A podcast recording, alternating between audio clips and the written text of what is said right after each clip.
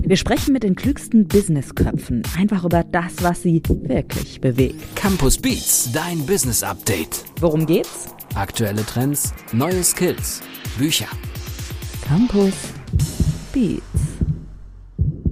Ja, und damit ein herzliches Willkommen zu Campus Beats, dem Podcast des Campus Verlag oder Business Update, können wir es auch gerne nennen. Wir haben heute ein sehr spannendes Thema und ich habe die beiden Autoren zu dem heutigen Buch hier bei mir zugeschaltet und wir werden dieses Interview führen. Ein Hallo zunächst mal an Katrin Suder, die hier bei uns zugeschaltet ist. Hallo, Frau Suder. Hallo. Und der Jan Friedrich Kallmorgen ist auch da. Herr Kallmorgen, schön, dass Sie da sind. Hallo, grüß Sie.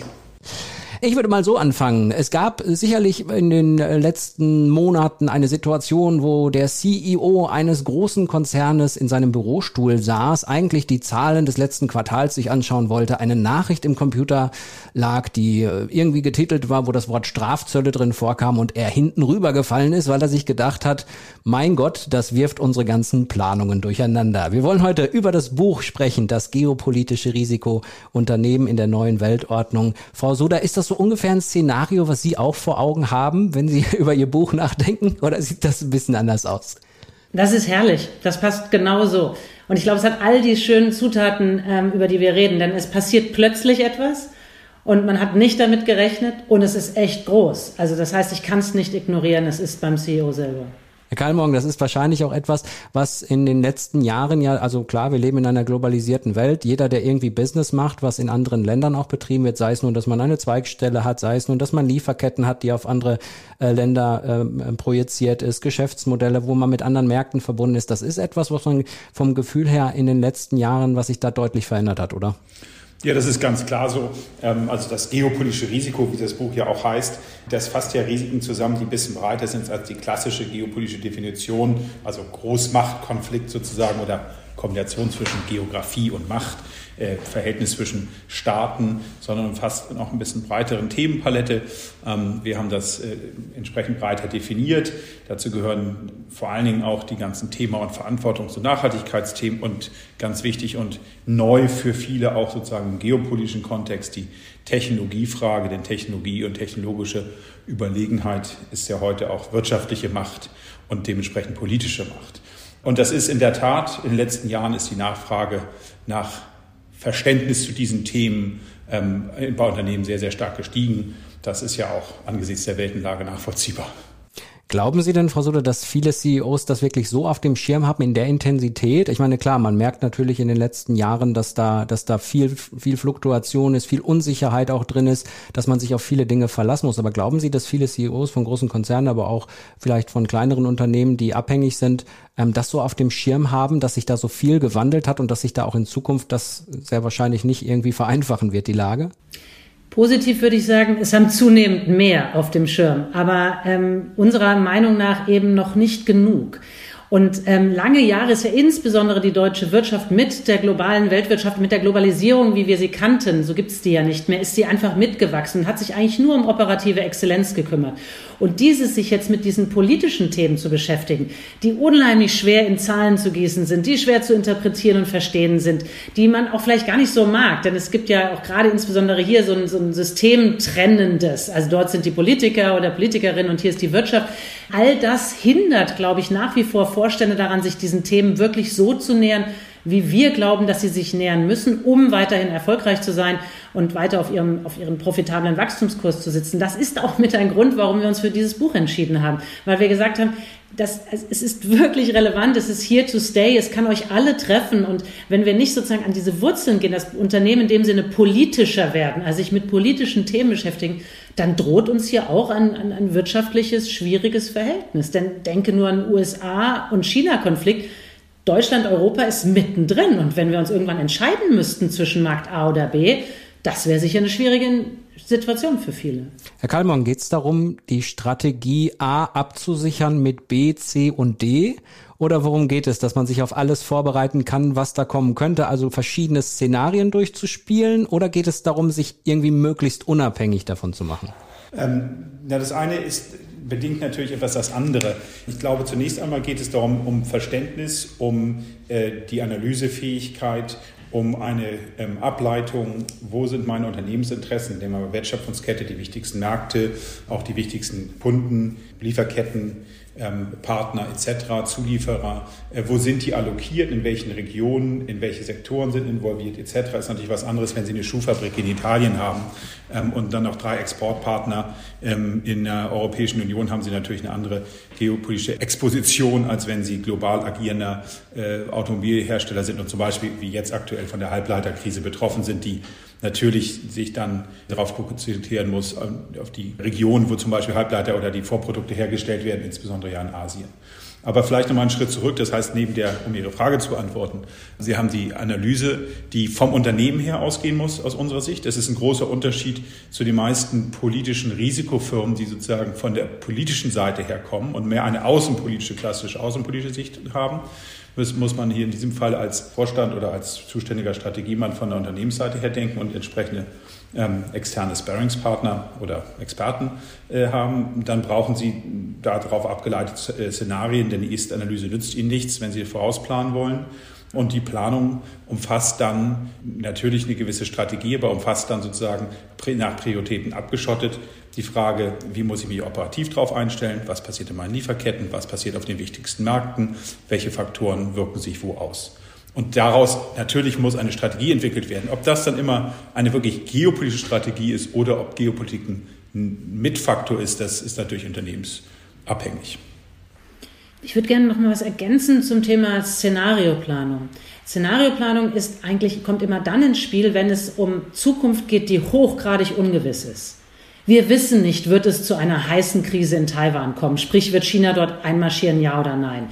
Wir wissen nicht, wird die Europäische Union tatsächlich sich integrieren oder nicht, also noch stärker Kapitalmarktunion. Wir wissen es nicht. Das heißt, es ist einfach heute nicht mit Sicherheit zu beantworten. Und genau dann kommt Szenarioplanung ins Spiel, damit man sagen kann, welche möglichen Zukunftswelten könnten entstehen. Taiwan wird einmarschiert, ja oder nein. Die USA reagiert darauf, ja oder nein. Wie sieht dann diese Zukunft aus und wie stelle ich mich dann als Unternehmen auf diese Zukunft ein? Entweder indem ich sozusagen sage, es gibt bestimmte ähm, strategische Entscheidungen, die sind in jedem Falle richtig, oder ich setze tatsächlich eine Wette auf eine Zukunft und sage, ich glaube, es passiert dies oder jenes.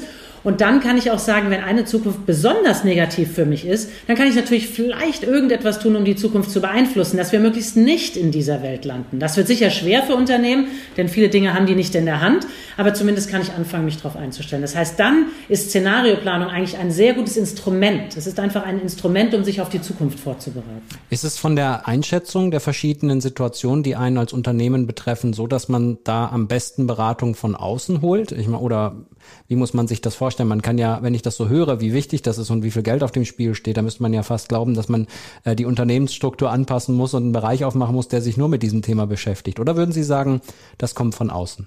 Ich glaube, wir, wir glauben, dass äh, auf jeden Fall dieser Bereich, ähm, ob er in der strategischen Strategieabteilung aufgehängt ist direkt beim Vorstand aufgehängt ist, in der manchmal auch in der Kommunikation oder in der Politik, Public Affairs, Government Relations Abteilung auf jeden Fall eine Art Upgrade braucht.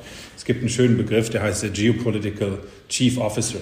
Und äh, den gibt es noch bis jetzt in wenigen Unternehmen, aber äh, diese Funktion bzw. so eine Abteilung wird unseres Erachtens schon zumindest bei den größeren Unternehmen gebraucht. Und man muss natürlich auch sehen, dass die großen DAX-Konzerne, die weltweiten Fortune 500 Companies natürlich schon recht, äh, recht sophisticated sozusagen sind in dem Bereich. Große Abteilungen haben, die strukturiert analysieren, regelmäßig sich mit anderen Abteilungen austauschen, natürlich auch zurückgreifen auf Vorortquellen. Wenn Sie Siemens, Daimler, Allianz, VW sind, dann haben Sie natürlich auch Länder in den Ländergesellschaften Expertise, die vielleicht nicht unbedingt immer geopolitische Expertise sind, die aber natürlich vor Ort auch verknüpft sind und ähm, äh, entsprechende Analysen Einschätzungen zuliefern können. Sie haben häufig eine volkswirtschaftliche Abteilung, die idealerweise dort reinfeedet und nicht nur sich reine klassische volkswirtschaftliche Themen ansehen. Und Sie haben äh, natürlich auch viele Kontakte auf Vorstandsebene im internationalen Kontext. Und idealerweise bündeln und sammeln Sie das in einer äh, gescheiten Funktion im Unternehmen. Und in den meisten Fällen wird dann auch noch politische, geopolitische Expertise dazugekauft Vor allen Dingen bei der Analyse, da gibt es diverse spezialisierte Häuser. Ähm, weniger stark ausgeprägt ist das Angebot bei sagen, Strategieberatung, die sich auf geopolitische Fragestellungen konzentrieren. Das machen die meisten Unternehmen noch selber, beziehungsweise sagen, das müssen wir selber machen. Da glauben wir, es ist sehr hilfreich, interaktiv zu sein. Da gibt es auch entsprechende Formate, Workshops etc. oder auch dauerhafte Begleitung, regelmäßige Treffen, Reviews zu bestimmten Themen. Also die Antwort ist ganz klar, ja, wir glauben, nicht nur pro domo sozusagen gesprochen, weil wir uns dafür interessieren, dass es schon ein neues, ein neues Muss wird, sich stärker mit geopolitischen Risiken und auch Chancen auseinanderzusetzen. Ich würde auch sagen, Hauptsache sie tun Ja, das war die kurze Version von meiner langen Ausführung. Genau. Ob sie es intern tun oder extern, Hauptsache sie es tun. Ich glaube, unser Buch ist im Wesentlichen ein Plädoyer, sich damit zu beschäftigen. Denn ob wir wollen oder nicht, ob wir die Themen mögen oder nicht, ob wir die Entwicklung mögen oder nicht, es ist egal, sie kommen und sie sind groß. Ich könnte jetzt auch sagen, Hauptsache jemand schreibt ein Buch drüber. Das würde auch passen. Und deswegen wollen wir doch jetzt mal ganz kurz äh, mal reinhören, was das Lektorenteam so dazu zu sagen hat. Und da haben wir jetzt die Lektorin aus dem Team und da hören wir mal rein, was die so zu dem Buch sagt. Offbeat. Hier wird klar, ein unpolitisches Unternehmen gibt es nicht in unserer heutigen Welt. Schon gar nicht international, falls es es überhaupt je gegeben hat. Das ist ein sehr spannender Ausgangspunkt für alle, die das Weltgeschehen beobachten und gleichzeitig ist es eine riesige Verantwortung und Herausforderung.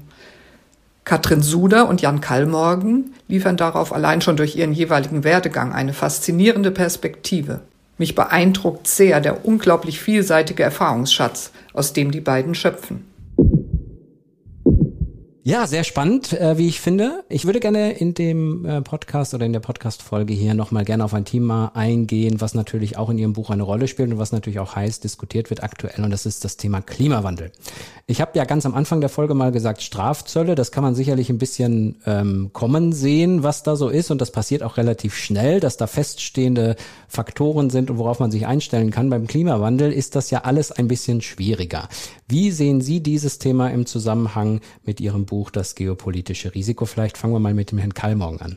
Also wir sehen das Thema Klimawandel und die notwendige Dekarbonisierung, äh, Net Zero, wie man das bezeichnen müsste, natürlich ähm, als die Kernaufgabe der Politik, Wirtschaft, Gesellschaft der nächsten Jahre. Es ist, spiegelt sich ja auch sowohl auf der EU als auch auf der deutschen Ebene als auch auf der internationalen Ebene klar wider. Äh, für uns ist das Thema etwas umfassender. Kathrin widerspricht mir als nur Klimawandel. Wir ähm, haben diesen ESG-Begriff bewusst benutzt, auch wenn er noch nicht so eine weite Verbreitung hat. Das ist für Environmental, Social und Governance. Und damit umfasst es eigentlich einen breiteren Nachhaltigkeit und Verantwortungsbegriff. Für uns ist die Logik ganz klar, den Klimawandel, der faktische Klimawandel, den wir jeden Tag auch beobachten können, der wissenschaftlich nachgewiesene Klimawandel, der regulatorische Klimawandel oder der dann auf die Regulatorik, die dem Klimagesetzen etc. hervorgebracht hat, der ist ja allen bewusst. Wir sehen auch gerade in den letzten ein, zwei Jahren eine massive, einen massiven Wandel in der Unternehmenslandschaft. Es gibt dieses schöne Zitat, viele Unternehmen sind heute grüner als die Grünen. Und äh, das sieht man auch, dass das der Fall ist. Äh, Sie sind in Berlin vor zwei Wochen auf dem Klimakongress des Bundes der deutschen Industrie gewesen, oder man konnte dort sein, ähm, wo ähm, es um Klimapfade geht, bis 2030, wo die Industrie inzwischen meines Erachtens sehr klug die Politik mehr vor sich hertreibt und sagt, wir schaffen die und die Ziele, wenn ihr die und die Rahmenbedingungen bitte setzt. Und äh, die Rahmenbedingungen sind dann entsprechend auszudefinieren. Aber also absolut, äh, das ist eines der Hauptthemen und es ist auch ein geopolitisches Thema. Und wenn ich den Bogen noch machen darf, denn Sie haben natürlich auf der europäischen Ebene eine sehr starke Green Deal getriebene Politikgestaltung. Fit for 55, Erreichen der Pariser Klimaziele, 2050 klimaneutral, Deutschland zu 2045, Abschaltung Kohle etc. Sie kennen die ganzen Themen. Das wird aber in, auf anderen Märkten, insbesondere in den USA und China, möglicherweise ganz anders geregelt werden. Also es gibt zum Beispiel durchaus die Frage, gestaltet die USA möglicherweise ihr Green Deal, ihre Klassifizierungen, was ist nachhaltig, ganz anders und viel mehr für Öl, Kohle, Gas auch noch in einer längeren Anwendung führt natürlich dann möglicherweise auch zur Verwerfung auf Märkten und Wettbewerbsnachteilen etc. Also es hat auch eine sehr stark internationale Komponente, nicht nur eine deutsche, europäische, wie natürlich der Klimawandel sowieso nur global zu managen ist. Wenn ich vielleicht auch nochmal drauf aufbauen darf. Jan, du hast es ja gesagt, wir denken das Thema ESG sehr umfassend. Wir haben auch oft gesagt, so viel Verantwortung war nie. Das heißt, Verantwortung über die Wertschöpfungsketten. Sie hat es ganz am Anfang ausgesprochen. Es ist auch, auch getrieben sicher durch soziale Medien. Ähm, es ist nicht mehr egal, wo ich produziere, unter welchen Bedingungen. Das heißt, ich bin auf einmal verantwortlich umfassend für das, was ich als Unternehmen tue. Auf der sozialen Seite, auf der Governance-Seite, das heißt, wie bin ich organisiert, bin ich compliant und so weiter und gleichzeitig, wie gehe ich mit meinen Mitarbeitern und wie gehe ich auch mit der Umwelt um. Diese ist eine Multi-Stakeholder-Welt geworden. Und wir beschreiben diese und wollen damit sagen, zum einen, das ist ein Trend, der ist auch here to stay, also beschäftige dich damit, damit musst du umdenken, weil die verschiedenen Stakeholder nicht nur am Ende kommen, denen erklärst du dann dein Produkt, nein, sondern die müssen in die Strategie bereits einfließen, also am Anfang stehen. Und das andere ist, dass wir auch versuchen zu sagen, oder es ist uns wichtig ist zu sagen, dass, das ist nicht nur mühsam, das ist nicht nur Risiko, sondern das kann auch ein Wettbewerbsvorteil sein. Also äh, wir haben da so schön geschrieben, Sinn treibt Gewinn. Oder im Englischen heißt es dann Profit drives Purpose, dieses Purpose, diese Sinnhaftigkeit. Im Englischen das heißt, wenn es gelingt, sowieso immer besser. Ja. Ich bin gar nicht so richtig sicher. Ich mochte das nicht mitgewinnen. War übrigens eine Idee des Lektors. Also insofern, ich fand das eigentlich eine sehr schöne deutsche Übersetzung.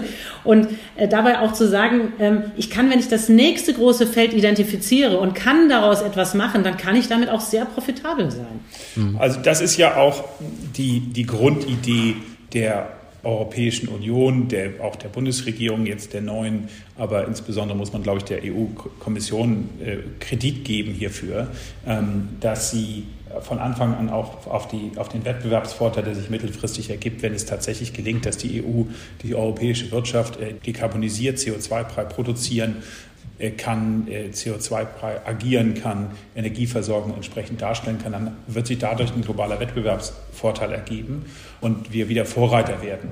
Ähm, man kann das Green Made in Germany oder Green Made in Europe vielleicht nennen, aber das ist, glaube ich, ganz wichtig, denn wenn die Wirtschaft äh, sich nicht, wenn die Wirtschaft nicht committed wäre oder nicht committed ist, dann nützt die größte Regulierung nichts, wenn sie nicht wenn man nicht erlaubt, sozusagen ihre Kreativität, ihre Technologie, Innovationskraft äh, mit einzubringen, dann kann dies nicht gelingen. Natürlich ist auch der Einzelne gefordert, aber ich glaube, es ist Konsens, dass das eigentlich ein, vor allen Dingen ein Industriethema ist und dann natürlich ein Thema auch der, des gesellschaftlichen Commitments und des Fokuses darauf ähm, in, der, in der Politik. Und nur dann gelingt es ja auch, das Ganze finanziert zu bekommen, denn die Kapitalmärkte sind hier natürlich ein, ein entscheidender Treiber. Ich würde gerne noch mal einen Sprung hin zum allgemeinen Buch machen und deswegen noch mal diese Frage hier.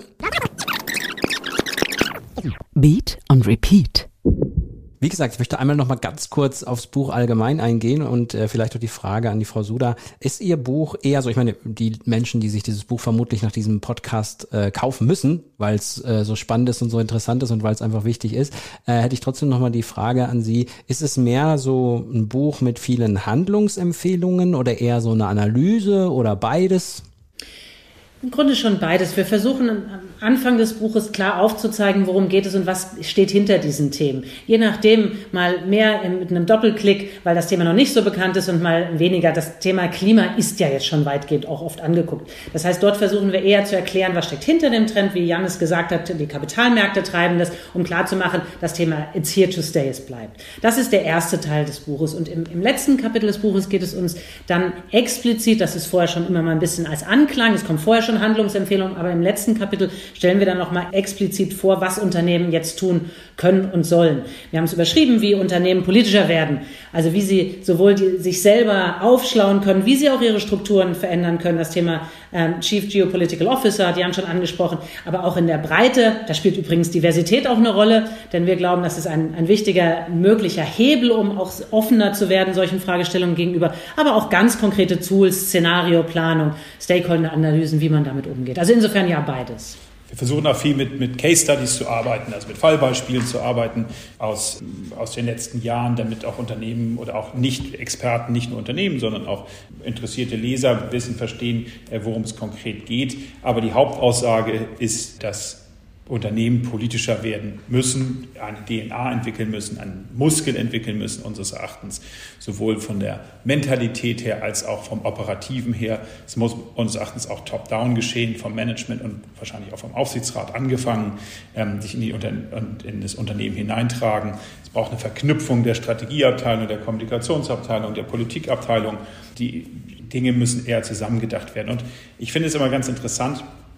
wenn man sich das Thema ähm, Klima ähm, anschaut, das Thema ESG anschaut, die Nachhaltigkeitsthematik ist ja viel breiter. Es ist ja, geht ja nicht nur um Klima, es geht um das ganze Thema Biodiversity, Wassersauberkeit, Umweltschutz etc. Es geht bei S. S ist ein neues geopolitisches Thema par excellence. Es geht um Lieferketten, es geht um Menschenrechtsverletzungen, es geht, geht um äh, nicht nur um die Uiguren, es geht um Forced Labor around the world. Die Frage ist, werde ich in Zukunft möglicherweise auf meiner Hauptversammlung von aktiven Investoren gefragt werden, warum bist du in der Türkei unter Erdogan? Warum produzierst du in China, in einer Cyberdiktatur? Es wird äh, ganz interessante Bewegungen geben und der Druck kommt eben von der Politik, der Druck kommt von der Gesellschaft, von NGOs natürlich sehr stark und der Druck kommt vom Kapitalmarkt. Und das nur auf diesem ESG-Thema, was ja auch drei Unterteile sind. Und alleine daran lässt sich schon absehen, dass wenn ich mich damit nicht intensiv beschäftige, dann werde ich massive externe Faktoren vernachlässigen, die in meine Strategie, in meine Investitionsplanung, ähm, in meine operativen Tätigkeiten hineinspielen. Ich würde gerne nochmal, Frau Suder, Sie fragen, es gibt ja so diese drei Säulen, ähm, Wirtschaft, Forschung und Politik. Und Sie sagen ja, Unternehmer müssen politischer werden. Äh, früher war es, glaube ich, so, dass es so hieß, naja, die, es gibt die drei Säulen, die können sich gegenseitig beraten, aber jeder soll mal das machen, was er kann. Ähm, Ihr Buch zeigt ja auch, dass sich das immer mehr mischt. Wie ist es denn mit dem Bereich Forschung da? Ja, ich habe gerade ein bisschen schmunzeln müssen, ob es die drei Bereiche sind. Gibt, Wir können wahrscheinlich sogar noch, noch weitere ja. dazu, weiter dazu, dazu rechnen. Ähm, also auch die Zivilgesellschaft, die sogenannte, also sprich Bürgerinnen und Bürger werden ja immer wichtiger. Ach Gott, ich glaube grundsätzlich, dass das an zwei Dinge. Ich glaube an Expertise. Das heißt, natürlich sollen Politiker Gesetzgebung machen. Das können sie, dafür sind sie da. Natürlich sollen Wirtschaft primär Wirtschaft machen. Aber ich glaube gleichzeitig an Perspektivwechsel. Und diese Themen, die auf uns zurollen, insbesondere diese geopolitischen, so wie wir sie definieren, also mit diesen verschiedenen Unterthemen, die brauchen einfach die Perspektive der verschiedenen Beteiligten. Da führt kein Weg mehr dran voran. Ich kann nicht Geopolitik, muss ich Politik irgendwie verstehen. Wir wollen das Unternehmen politischer werden. Das heißt, dass sie verstehen, wie politisch, wie das funktioniert. Wie funktioniert politisches Denken? Wie habe ich das zu interpretieren, wenn in Washington ABC passiert? Und wieder wichtig dabei ist, sie sollen ja nicht Politik machen aber sie müssen sie verstehen und sie müssen sie integrieren, weil sie auf einmal zu einem determinierenden Faktor von Geschäftsmodellen geworden ist. Das heißt, ich kann noch so viel meine, meine Fabrik, keine Ahnung, irgendwo auf der, auf der grünen Wiese kann ich noch so viel optimieren und noch besser werden und dann mache ich 20 Mal Lean und IT noch drauf und von heute auf morgen, zack, kommt eine Sanktion oder jemand sagt mir, du hast aber Technologie verbaut, die du nicht verbauen darfst und dann wird das Ding dicht gemacht. Und das ist für mich, ich komme ja aus der Wirtschaft, ist das ein etwas, es ist unglaublich schwer zu verstehen gewesen oder Leuten zu erklären. Ihr könnt das irrational finden. Und ja, es ist irrational. Und ihr könnt es auch nicht mögen. Und ja, ich mag es auch nicht. Aber verstehen und übersetzen für dich müsst ihr das jetzt. Worüber wir jetzt noch gar nicht gesprochen haben, ist über das Kapitel 7, wo es um Technologie geht, Frau Suda. Können Sie da noch mal ein bisschen näher beschreiben und erläutern, warum vielleicht auch dieses Thema unbedingt Platz haben muss im Buch? Ja, es ist unsere dritte Säule neben dem Thema Kern Geopolitik, USA-China-Konflikt und ESG. Und auch hier das interessante Technologie ich habe mich mein ganzes Leben lang mit Technologien und IT beschäftigt, war lange etwas, zuerst waren wir immer sozusagen nur ein Cost-Center. Das heißt, es waren irgendwie die Leute, die das Rechenzentrum gewartet haben. Dann hat man gedacht, ah, es könnte ein Innovationstreiber werden und kam dann schon in die Nähe des Vorstands. Heute ist Technologie mit der gewachsenen Bedeutung über Digitalisierung, Automatisierung, ist ein so zentrales Thema geworden, dass auch die Politik es für sich entdeckt hat und es politisch geworden ist. Das war früher egal, wo etwas hergestellt worden ist. Es war völlig egal. Man hat die beste technische Lösung Lösung gesucht. Heute macht es einen Riesenunterschied, ob Sie die Chips aus China haben, ob sie in Taiwan produziert werden, ob Sie überhaupt Zugang dazu haben, weil vielleicht das amerikanische Unternehmen sagt, zu mir als deutschen Zulieferer Chips aus China verbaut, vergiss es, das kommt mir nicht mehr rein. Und das heißt, Sie müssen auf einmal Technologie politisch denken. Das ist etwas, was wirklich nie zusammengepasst hat. Und damit sagen wir ganz klar, Technologie ist auch ein politisches Machtinstrument geworden. Es wird gezielt eingesetzt und damit musst du dich auch als Vorstand mit Technologie ganz anders beschäftigen, selbst wenn du kein Tech-Unternehmen bist. Selbst wenn du zum Beispiel ein Spielzeughersteller bist, aber du hast irgendwo Chips verbaut, weil dein, dein Roboter sich bewegt, weil er vorwärts kommt musst du das verstehen und als Vorstandsthema begreifen, obwohl du dich vorher nie mit Chips beschäftigt hast. Warum solltest du? Und darf ich doch nochmal dazu den geopolitischen Schwenk machen, weil wir insgesamt sagen, das geopolitische Risiko und es vielleicht wichtig ist, nochmal zu verstehen, das ist ein hochgeopolitisches Thema, wenn wir von Technologie sprechen oder von Halbleiter sprechen. 90 Prozent der Halbleiterindustrie findet, vielleicht die 90 Prozent, aber ein sehr großer Teil in Korea, in Asien etc. findet eine hauptstarke Produktion statt. In Taiwan ist sozusagen das Epizentrum der Halbleiterbranche. Das Thema USA und China ist sozusagen das dominierende geopolitische Thema der 2020er Jahre. Und wenn Sie vor drei Jahren jemanden in deutschen DAX-Konzernen gefragt haben, interessieren Sie sich für Taiwan, dann sagen die, ja, finde ich ganz interessant, haben wir ein paar Zulieferer etc. Heute ist die Frage, wird Taiwan möglicherweise von den Chinesen angegriffen? Das Pentagon hat da eine hohe Wahrscheinlichkeit drauf, ob das militärisch ist, per Cyber oder möglicherweise nur mit Handelsbeschränkungen.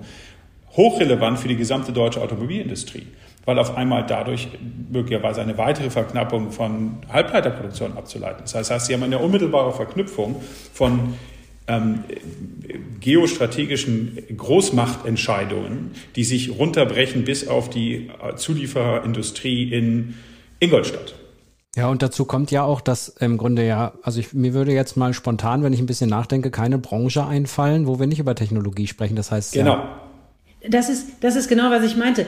Digitalisierung hat jetzt jede Branche erreicht. Und der Virus hat das ja nochmal beschleunigt, weil durch Automatisierung wir Menschen aus dem System rausnehmen und somit auch Virusanfälligkeit. Das heißt, wir sehen einen unglaublichen Digitalisierungs- und Automatisierungsschub. Und damit ist jede Industrie betroffen. Und Digitalisierung und Automatisierung geht nicht ohne Chips und geht übrigens auch nicht ohne Daten. Und deshalb sehen wir auch auf Datenseite immer mehr Regulierung. Das heißt, diese beiden Themen, die jahrelang einfach nur von Effizienz und wie mache ich es am besten getrieben waren, sind auf einmal auch politisch. Und damit ist eigentlich jedes Unternehmen getroffen. Also mich haben sie überzeugt. Beide auch. Von daher, das passt. Ich danke Ihnen beiden sehr, sehr für die ersten Ausführungen hier zu diesem tollen Buch und mit dieser Podcast-Folge im Campus Beats. Ich nenne den Titel des Buches nochmal Das geopolitische Risiko Unternehmen in der neuen Weltordnung. Wir haben zwei Autoren hier bei uns zu Gast gehabt. Es war zum einen die Katrin Suder und den Jan Friedrich Kallmorgen. Ich danke Ihnen beiden fürs Interview. Vielen Herzlichen Dank. Super. Sehr, sehr spannend. Und liebe Hörerinnen und Hörer, für euch gilt natürlich, schaut euch gerne um auf campus.de slash podcast. Da findet ihr alle Podcast-Folgen, die es so gibt. Könnt euch dann nehmen natürlich auch direkt die Bücher bestellen, so wie es immer ist. Und ich freue mich schon aufs nächste Mal. Macht's gut.